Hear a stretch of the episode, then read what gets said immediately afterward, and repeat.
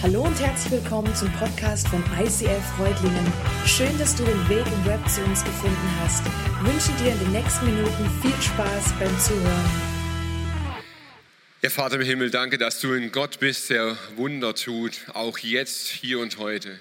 Ich danke dir für die Möglichkeit des Streams. Ich danke dir, dass wir diese Technik gebrauchen dürfen, um dein Wort zu verbreiten um die Gemeinde auch hinaus zu transportieren zu Menschen, die jetzt einfach gerade nicht dabei sein können. Und wenn du zu Hause bist und krank bist, dann möchte ich dir im Namen Jesu zusprechen, sei gesund. In seinem Namen sollst du Heilung erfahren, sollst du jetzt spüren, dass sich etwas verändert in deinem Körper, in deiner Gesundheit, an deinem Kraftzustand. Du sollst jetzt erleben, wie Jesus und Gottes Geist über dich kommt. In seinem Namen sei gesund. Amen. Und ganz besonders möchte ich dich einladen im Stream, äh, wenn du irgendetwas erlebt hast, wenn du sagst, wow, als die gebetet haben, hat sich was verändert, dann lade ich dich ein, lass uns teilhaben daran. Schreib uns einfach eine Mail, eine WhatsApp, whatever, wie du es kannst, ruf an ähm, und gib deine Geschichte weiter. Warum das so wichtig ist, wirst du in der nächsten halben Stunde in dieser Predigt erfahren. Wir starten heute in eine neue Serie. The Heart of Church. Und in dieser Serie wird es um die Apostelgeschichte gehen. Die Apostelgeschichte ist ein Teil der Bibel. Das ist ein Buch, das du in der Bibel finden kannst, ähm, das du selber auch lesen kannst. Die Apostelgeschichte war Inspiration für die Kirche. Es würde uns heute nicht geben, es würde Kirche heute nicht geben, ohne diese Geschichte der ersten Christenheit. Und sie hat Kirche insgesamt inspiriert, aber auch ganz speziell uns, meine Frau und mich, diese Kirche hier zu gründen ähm, und den Weg mit dieser Kirche zu gehen. Das haben wir uns nicht ausgedacht, sondern wir haben uns inspirieren lassen. Und ich möchte dich einladen, ganz speziell kannst du das immer tun, aber ganz besonders jetzt auch in dieser Serie, deine Bibel zur Hand zu nehmen und in dieser Bibel wirklich selber zu lesen. Das kannst du hier vor Ort zu Hause machen. Du kannst, ähm, der Vorteil an der, der Bibel ist, also an dieser Analog-Bibel, du kannst da drin rummalen, du kannst da reinschreiben und du kannst diese Bibel zu deiner eigenen Bibel machen. Du kannst jetzt aber genauso gut dein Smartphone rausnehmen, das ist völlig in Ordnung und kannst in deiner Bible-App mitlesen. Du kannst nebenher auch zocken, wenn dir das lieber ist. Das merkt dann gar niemand, das ist auch okay. Ähm, aber du kannst natürlich darin einfach auch mitlesen. Und wenn du jetzt weder die Bibel noch ein Smartphone dabei hast, keine Angst, wir werden die Stellen auch hier abbilden. Du kannst natürlich auch hier mitlesen. Ich möchte dich einfach einladen, im Lauf dieser Serie ganz speziell diese Apostelgeschichte wirklich auch mitzulesen und einzusteigen in diese Story. Let's go. Es geht los mit Apostelgeschichte 1, Vers 1. Im ersten Teil meines Berichts, verehrter Theophilus, habe ich über alles geschrieben, was Jesus getan und gelehrt hat. Von seinem ersten Auftreten an bis zu dem Tag, an dem er in den Himmel aufgenommen wurde. So im ersten Vers schreibt der Autor dieser Geschichte, dass das nicht seine erste Story ist. Ähm, die Apostelgeschichte so kann man davon ausgehen, wurde von Lukas aufgeschrieben. Und Lukas hat schon einmal eine Geschichte geschrieben, das Evangelium von Lukas, ähm, in dem du auch nachlesen kannst. Dort heißt es in Lukas 1, Darum hielt auch ich es für richtig, nachdem ich allem bis zu den Anfängen sorgfältig nachgegangen bin, diese Ereignisse für dich, hochverehrter Theophilus, in geordneter Reihenfolge niederzuschreiben, damit du erkennst, wie zuverlässig all das ist, worin du unterrichtet wurdest. Also, Lukas war ein Arzt, Lukas war ein Wissenschaftler. Er liebte es, geordnet zu denken. Er liebte es, die Dinge auch in eine Reihenfolge zu bringen. Das heißt, wenn du jetzt die Geschehnisse von Jesus lesen möchtest, so wie sie sehr wahrscheinlich wirklich auch chronologisch waren, dann empfehle ich dir, les Lukas, les das Lukas-Evangelium. Ähm, überhaupt, wenn du sagst, Bibel ist für mich noch ziemlich neu, weiß gar nicht, wie soll ich da rangehen, dann fang einfach mal mit dem Lukas-Evangelium an. Das empfiehlt sich wirklich. In dem ersten Teil schreibt er also alles, was Jesus getan und gelehrt hat. Und in dem zweiten Teil berichtet er, wie die Menschen darauf reagiert haben, auf das, was Jesus gelehrt hat und getan hat. Es wurde aufgeschrieben, um Ordnung reinzubringen. Und wisst ihr, das finde ich so mega cool an der Bibel. Heute Morgen, ich war die Zeitverschiebung, das, ich brauchte immer eine Weile, bis ich das blick, deshalb war ich schon recht früh auf und, und habe gelesen in der Bibel ziemlich viel. Und irgendwann habe ich wirklich so eine mega Dankbarkeit empfunden. Und ich habe gebetet und ich habe Gott Danke gesagt, dass wir die Bibel haben. Wisst ihr, wie viele Religionen auf der Welt auf Mystik aufbauen? Auf irgendwelche Lehren, auf irgendwelche Geschichten, die halt irgendwie so übermittelt werden. Und wir haben es schwarz auf weiß, wir können nachlesen, wir können darin blättern, wir können stöbern.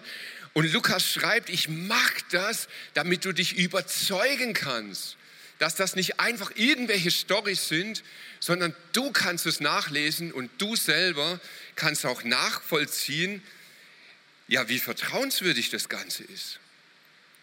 So, jetzt schreibt er an diesen Herrn Theophilus.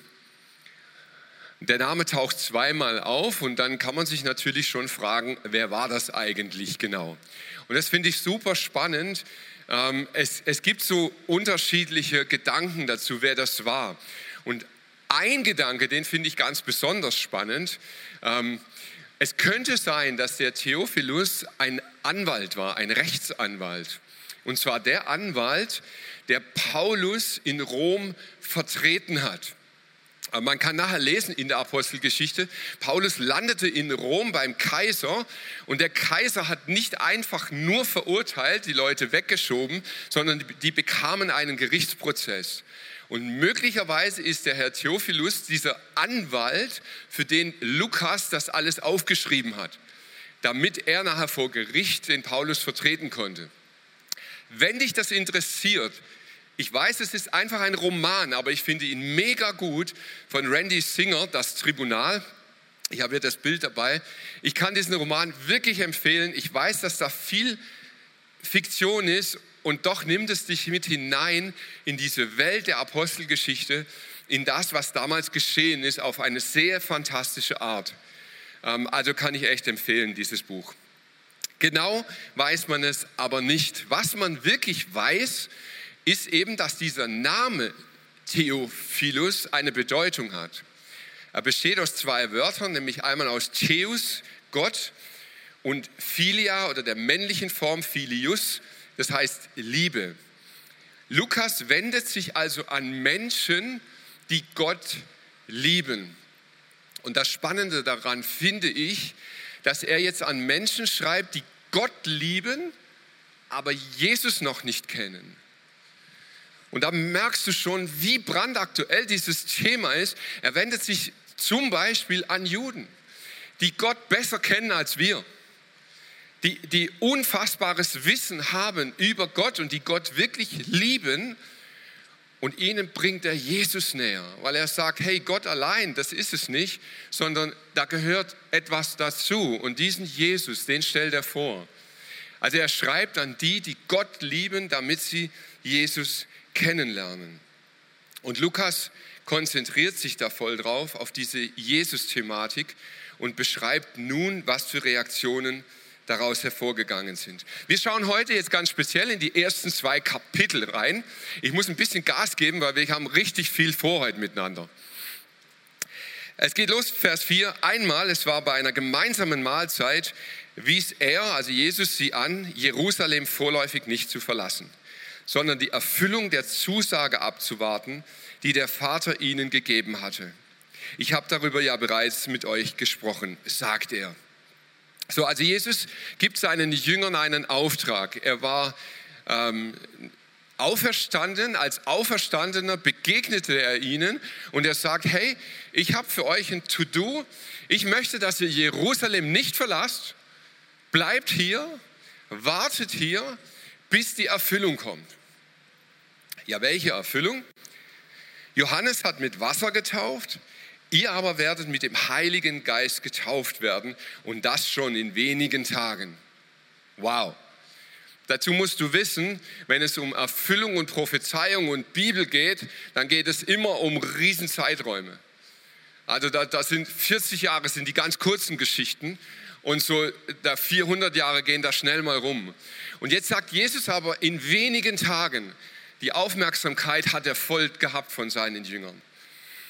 Diese Ankündigung führte dazu, dass die Apostel, als sie ein weiteres Mal mit Jesus zusammen waren, ihm die Frage stellten, Herr, ist jetzt die Zeit gekommen, in der du das israelitische Reich wiederherstellst?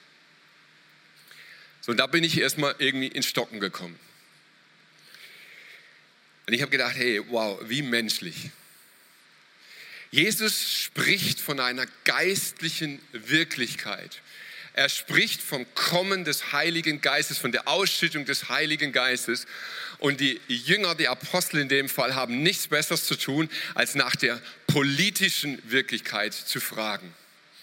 Und da habe ich gedacht, wow, wie nah sind wir momentan, 20, also 2023, an diesen Aposteln dran. Ich weiß nicht, ob du dir bewusst bist, dass das, was momentan im Nahen Osten passiert, das, was in Israel geschieht, was im Gazastreifen geschieht, was drumherum geschieht, eine geistliche Bedeutung hat. Aber wir sind so wie die Jünger auch, wir sehen das und wir fragen natürlich nach der geopolitischen Geschichte, nach dem, was dort passiert. Und es ist so menschlich. Und so wie das heutige Zeitgeschehen eine geistliche Bedeutung hat, so hat es die auch damals. Aber die Jünger haben es noch nicht verstanden. Das tröstet mich. Jesus enttäuscht sie. Sie fragen, hey, ist jetzt der Zeitpunkt gekommen? Und Jesus sagt, steht euch gar nicht zu, Zeitspannen und Zeitpunkt zu kennen, die der Vater festgelegt hat und über die er allein entscheidet. Was für eine Antwort an all diese Endzeitspekulanten. Hey, wie oft kommen Leute zu mir jetzt, auch nachdem ich das Buch rausgebracht habe, wo es ja viel um Endzeit geht, kommen die Leute und sagen, ist es jetzt soweit? Sind wir jetzt? Ist das jetzt Endzeit? Und Jesus ist so easy und sagt einfach, hey, es geht euch gar nichts an. Scheinbar hat er damit kein Problem mit diesem Unwissen seiner Jünger, weil es ihm um etwas Wichtigeres geht. Wenn der Heilige Geist auf euch herabkommt, also er lässt das Politische ganz beiseite, er beantwortet gar nichts dazu, er bleibt bei diesem geistlichen Aspekt. Wenn also der Heilige Geist auf euch herabkommt, werdet ihr mit seiner Kraft ausgerüstet werden und das wird euch dazu befähigen, meine Zeugen zu sein in Jerusalem, in ganz Judäa und Samarien und überall sonst auf der Welt, selbst in den entferntesten Gegenden der Erde. Hey, wenn du die Bibel liest, und das tust du hoffentlich häufig, dann möchte ich dir einen kleinen Tipp geben. Fang nicht immer sofort mit der Übertragung ins Heute an. Das ist schon wichtig beim Bibellesen, aber sollte nicht immer der erste Schritt sein. Bleib bitte erst mal bei der Zeit und den Menschen, für die das geschrieben wurde versuch da mal reinzusteigen, gedanklich in die Zeit damals, was das bedeutet hat. So dieser Vers, den Jesus hier ausspricht, der löst etwas Gewaltiges aus in den Jüngern. Jesus sagt, der Heilige Geist wird in den nächsten Tagen auf euch kommen. Und die Jünger waren schockiert. Der Heilige Geist war etwas für besonders Gesalbte, für Könige und Priester. Es war für absolute Ausnahmemenschen, Auserwählte, die schon bei ihrer Geburt und teilweise davor in der Schwangerschaft schon von Gott ausgesucht waren, denen zugesprochen wurde, die Weltgeschichte zu verändern. Diese Menschen bekamen den Heiligen Geist. Und jetzt sagt Jesus, der wird über euch kommen. Und ganz logisch fragen sie, hä? Über uns? Warum? So, und dann macht Jesus weiter. Der sagt so, und ihr werdet jetzt Zeugen sein. Und zwar wo? In Jerusalem. Ey, da ist Jesus gerade eben gekreuzigt worden. Da ist er gerade eben für das, was er gelehrt hat, hingerichtet worden. Dort stand das Kreuz auf dem Hügel oben und, und ausgerechnet da soll es beginnen. Dort sollen sie Zeugen sein. Das wird gefährlich. Und er sagt weiter in Judäa, hey, die Judäer haben Jesus gehört, sie haben ihn gesehen und sie haben ihn abgelehnt. Die Judäer haben einen bewussten Schritt gegangen. Sie kannten Jesus und haben Nein zu ihm gesagt. Dort sollen sie hingehen? Nach Samaria, jetzt Jesus, hallo. Samaria war der Erzfeind für die Hebräer damals. Samaria ging überhaupt nicht. Dort sollten sie hingehen.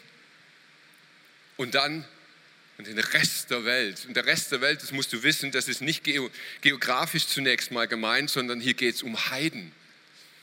Um die, die eben nicht gläubig sind. Und jetzt kannst du dir vielleicht vorstellen, was bei den Jüngern abgegangen ist. Jetzt hat es rumort, jetzt hat es gekocht in ihnen. Jetzt hatten sie Fragen, jetzt, jetzt, jetzt mussten sie Dinge wissen. Jetzt, dieser Auftrag war klar, aber wow, so viele Fragen. Zum Glück war ja Jesus da. Zum Glück konnten sie ja mit ihm reden darüber. Sie konnten ihn fragen und haben so viele Antworten sich erhofft. Nachdem Jesus das gesagt hatte, wurde er vor ihren Augen emporgehoben. Dann hüllte ihn eine Wolke ein und sie sahen ihn nicht mehr. Während sie noch wie gebannt zum Himmel hinaufblickten, dorthin, wo Jesus verschwunden war, standen mit einem Mal zwei Männer in leuchtend weißen Gewändern bei ihnen. Ihr Männer von Galiläa, sagten sie, warum steht ihr hier und starrt zum Himmel hinauf? Dieser Jesus, der aus eurer Mitte in den Himmel genommen worden ist, wird wiederkommen und zwar auf dieselbe Weise, wie ihr ihn habt gehen sehen. Hey, bleib noch mal kurz in dieser Situation drin. Die Jünger waren aufgewühlt. Sie waren unruhig. Sie hatten Fragen über Fragen über Fragen. Und Jesus macht sich aus dem Staub. Er lässt sie einfach da stehen mit diesen Fragen und doch nicht ganz, weil es eröffnet sich eine neue Perspektive. Als Jesus weg ist, erscheinen diese zwei Wesen, diese Männergestalten in Licht. Und die Bibel kann manchmal so ernst sein und dann wirklich so humorvoll. Sie stehen da, Jesus ist weg, irgendwelche Gestalten am Himmel und die erste Frage, was glotzt ihr so? Hallo? Was meint ihr, was ich geklotzt hätte? Also, und das finde ich so witzig. Gott begegnet uns so krass immer wieder, auch mit Humor und holt uns ab. Und dann kommt er mit einer Perspektive daher, die so crazy war, denn er sagt, Jesus wird wiederkommen. Hey, ihr steht jetzt da, ihr, ihr habt 100 Fragen, ihr wisst nicht, wie damit, aber eins sei klar, Jesus wird wiederkommen. Und jetzt passiert das Verrückte, von dieser Sekunde an sind wir heute mit der Apostelgeschichte in einem Boot. Das ist unsere Geschichte. Denn der Auftrag, den Jesus ihnen gegeben hat, ist bis heute noch unser Auftrag. Und die Perspektive, die Gott reinbringt, ist bis heute unsere Perspektive. Jesus wird wiederkommen. Hey, und das Krasse ist, es gibt so unglaublich viele blöde Stories. Jesus wird nicht als Baby wiederkommen. Jesus wird nicht auf einmal als eine Erscheinung im Tempel sein. Jesus wird nicht auf einmal irgendwie durch die Wüste latschen oder so, sondern er wird wiederkommen, wie er gegangen ist.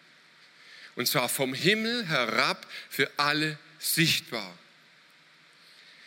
Ich verstehe nicht, warum so viele Menschen sagen, dieses ganze Endzeit, das ist alles so nebulös.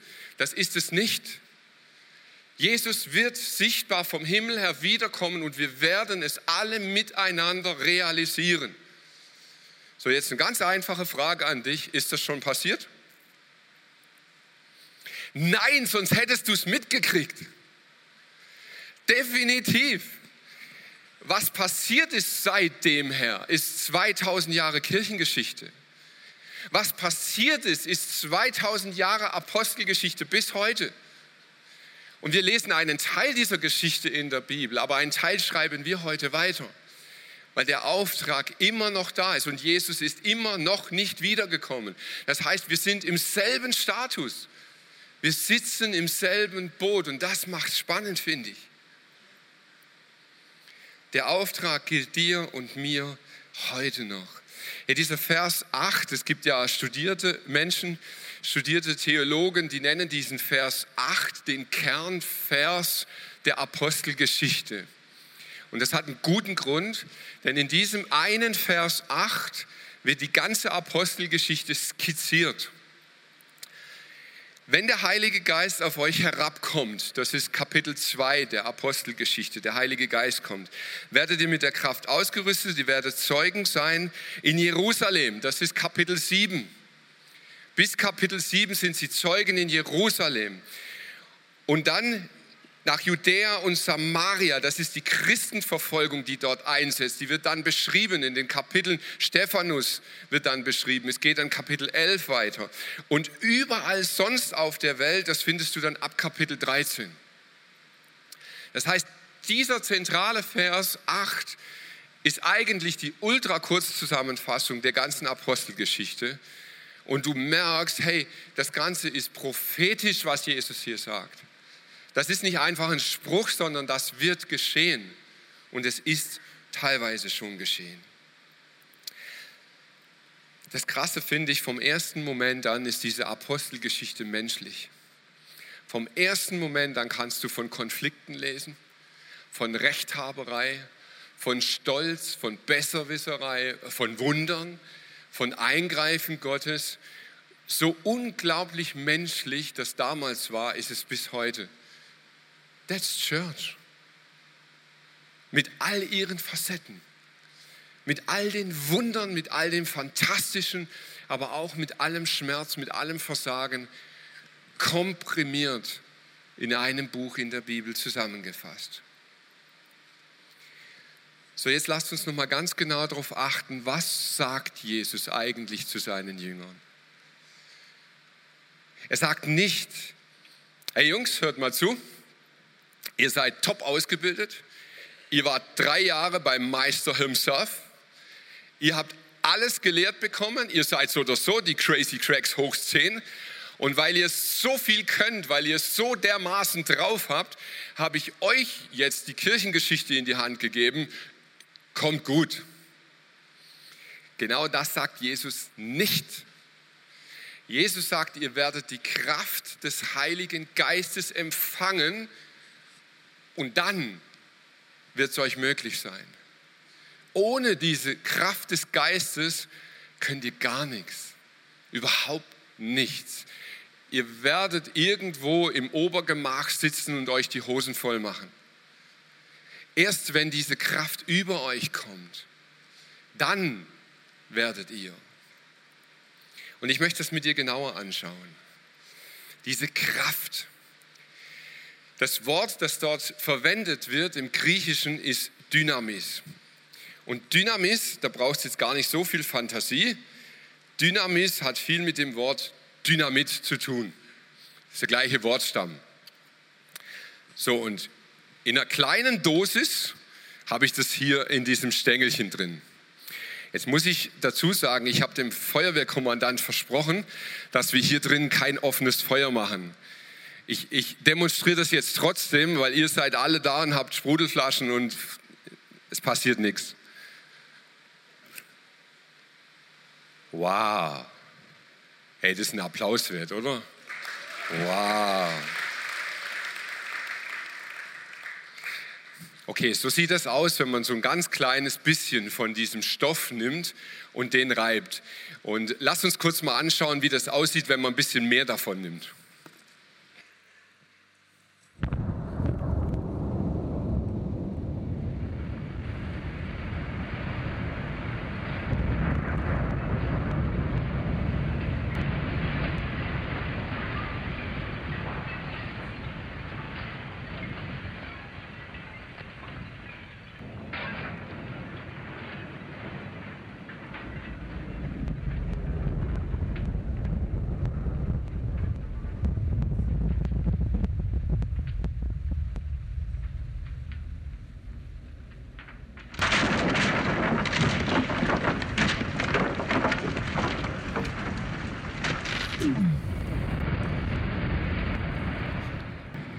Ich liebe unsere Subwoofer. Hey, das Geile daran ist, das ist eine Hochgeschwindigkeitsaufnahme und du siehst, eigentlich beginnt es genauso. Der Ursprung ist bei beidem das gleiche. Es ist auch, ich weiß, ich bin kein Chemiker, aber es geht schon auf den gleichen Stoff zurück.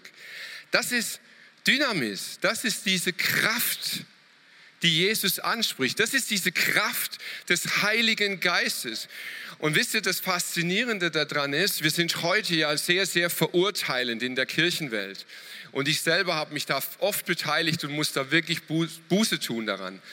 Wir schauen oft so ein bisschen, ähm, naja, von oben herab auf die Kirchen, die mit der Dynamis eher so im Streichholzmentalität umgehen wo irgendwie Heiliger Geist so in einer kleinen Dosierung verwendet wird und, und einfach vorsichtig damit umgegangen wird. Und wisst ihr was? Das ist nicht gut, dass wir so denken. Denn auch mit dieser kleinen Flamme kannst du einen Flächenbrand auslösen. Auch mit dieser kleinen Flamme kannst du etwas unglaublich Großes entfachen. Ich glaube, der richtige Umgang mit dieser Dynamis ist es, Gott zu überlassen, wann, in welcher Form er sie einsetzen möchte. Wir sollten uns nicht verschließen vor der Explosionskraft, aber wir sollten auch nicht verächtlich auf die kleine Flamme schauen. Denn ich glaube, wenn wir sie so einsetzen, wie Gott es will, wird er zu seinem Ziel kommen. Das ist das Entscheidende. So, jetzt ist das ja nur ein Sinnbild dieses Feuer. Jesus spricht von der Kraft des Heiligen Geistes. Und diese Kraft ist nicht für ein paar Pastoren, für ein paar besonders fromme, für ein paar wenige Auserwählte, sondern diese Kraft ist für jeden. Du bist Teil dieser Geschichte. Es ist die Kraft, die für dich vorgesehen ist, die in dein Leben hineinkommt, die in deinem Leben wirken möchte. Und sie macht, dass du Zeuge wirst. Ich hatte das Glück oder Pech, das kann man sehen, wie man will. Ich bin Zeuge geworden. Ich wurde Zeuge eines Verkehrsunfalls und das ist total lästig, weil da kann es dir passieren, du musst vor Gericht und musst aussagen.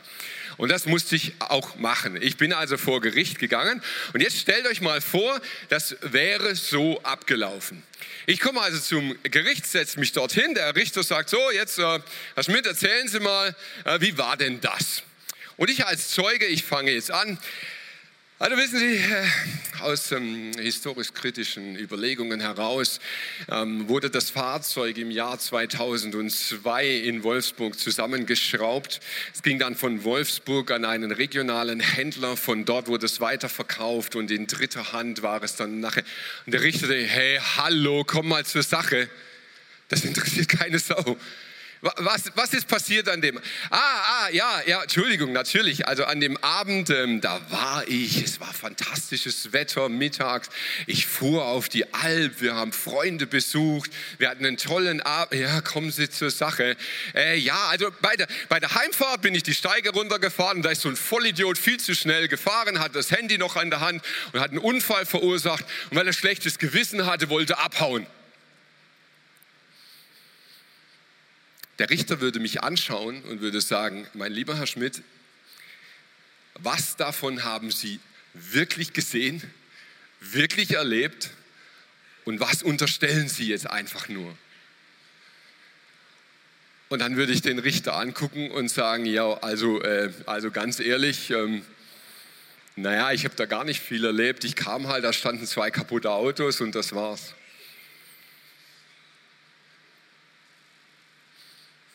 Du bist Zeuge. Zeuge für Jesus.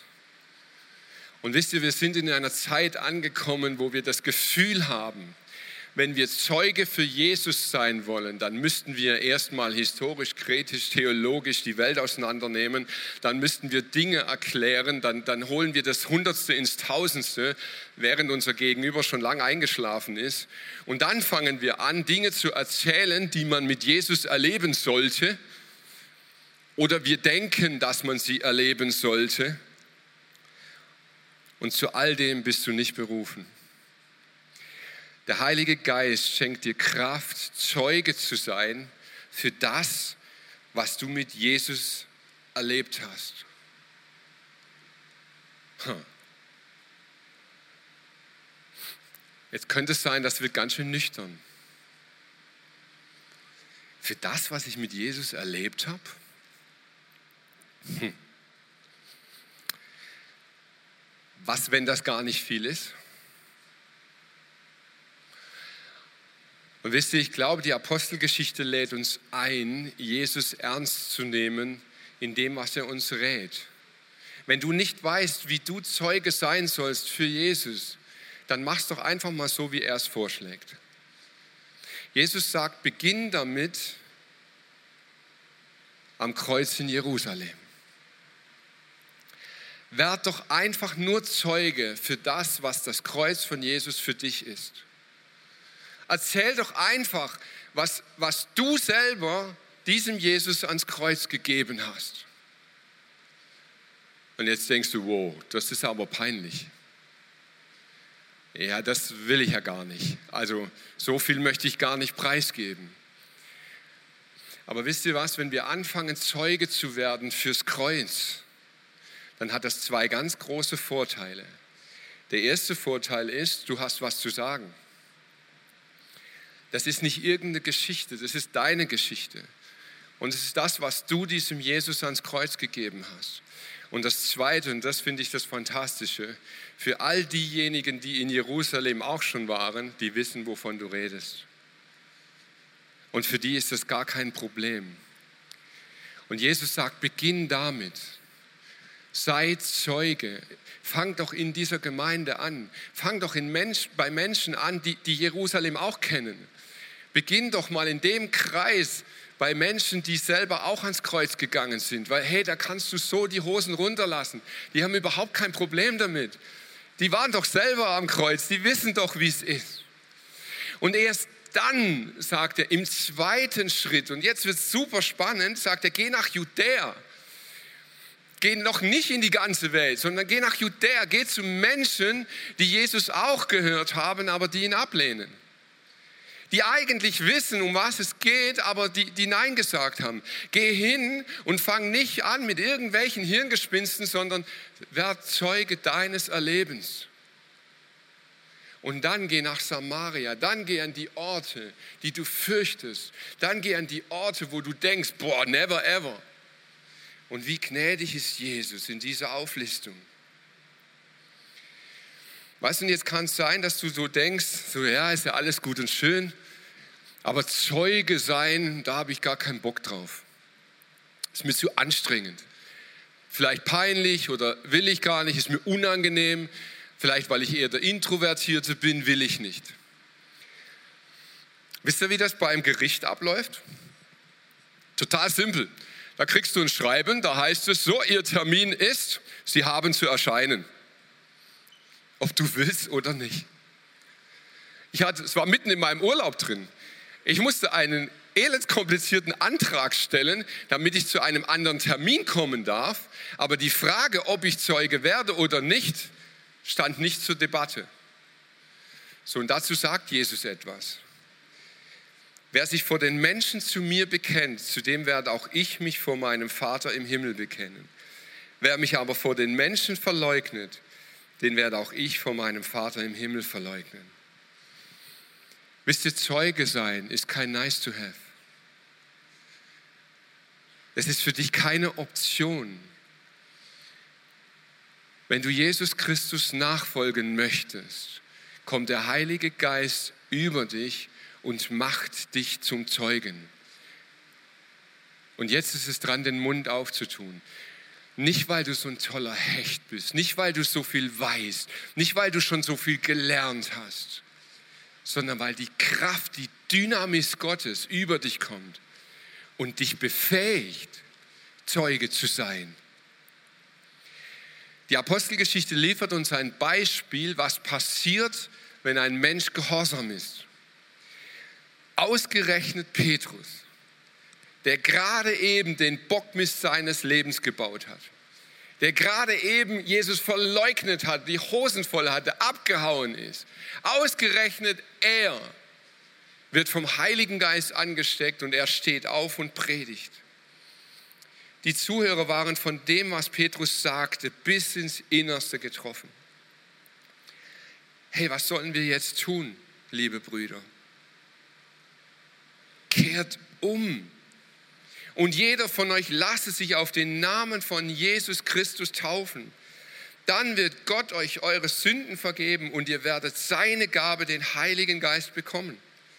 Denn diese Zusage gilt euch und euren Nachkommen und dir heute und darüber hinaus allen Menschen, auch in den entferntesten Ländern. Allen, die der Herr, unser Gott, zu seiner Gemeinde rufen wird. Ey, wisst ihr, und so einfach ist Kirche bis heute. Es wird unfassbar viel überlegt, was Kirche anbieten könnte, um Vogue zu sein. Ich glaube, dass der Kern von Kirche bis heute sich nie geändert hat. Das ist das einzige Angebot, das wir dir machen können. Kehr um. Gibt es etwas in deinem Leben, wo du Gott davongerannt bist, wo du sagst, hey, ich lebe außerhalb dessen, was Gott sich vorstellt? Ist da etwas in dir, wo du merkst, hey, ich bin nicht im Reinen mit Gott? Das, das sind Dinge, die sind nicht in Ordnung und ich spüre es, ich merke es, dann kehr um. Kehr um und geh ans Kreuz und bring es Jesus. Lass dich taufen. Wenn du das nicht gemacht hast, lass dich taufen. Es ist kein Diskussionspunkt, ein Nice to have. Lass dich taufen und lass dir die Hände auflegen und empfang den Heiligen Geist. Wisst ihr, und manchmal ist es so, dass dann irgendwelche krassen Gaben kommen, übernatürliche Dinge. Aber eines passiert immer. Du wirst zum Zeugen. Weil das tut der Heilige Geist in jedem von uns in jedem Einzelnen. Er macht dich zum Zeugen und deshalb bist du Teil dieser Geschichte. Vater, und ich danke dir, dass jetzt in diesem Moment das Wunder geschehen wird, dass dein Heiliger Geist durch die Reihen geht, durch den Stream geht, durch den Podcast geht und an Herzen anklopft.